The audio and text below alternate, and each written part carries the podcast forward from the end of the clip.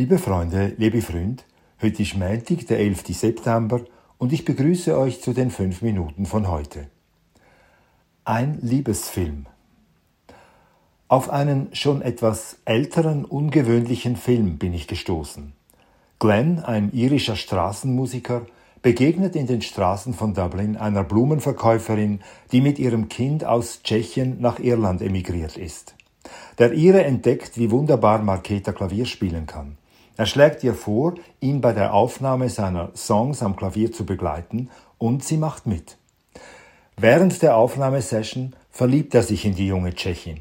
Er verliebt sich so sehr in sie, dass er eine vergangene Liebe endlich loslassen kann. Aber er denkt auch an seine Karriere als Musiker und beschließt, nach London zu reisen. Die gemeinsam mit Marketa aufgenommenen Songs sollen ihm zu einem Plattenvertrag verhelfen. Bevor er geht, möchte er die Tschechin noch einmal treffen. Er möchte, dass aus der Romanze mehr wird, und er ist zuversichtlich, dass sie seinen Wunsch teilt. Doch Marketa, obwohl auch sie für Glenn viel empfindet, zieht sich von ihm zurück.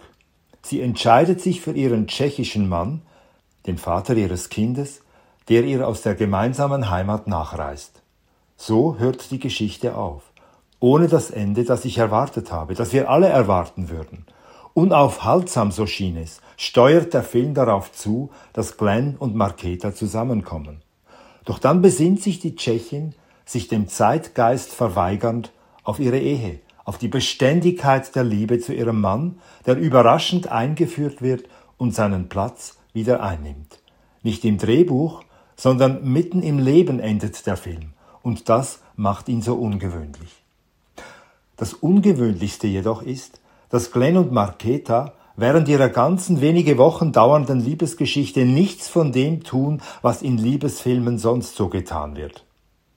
Das Höchste ist eine Umarmung. Und doch ist der Film ein höchst romantischer Film, weil nicht wir bestimmen, was Liebe ist.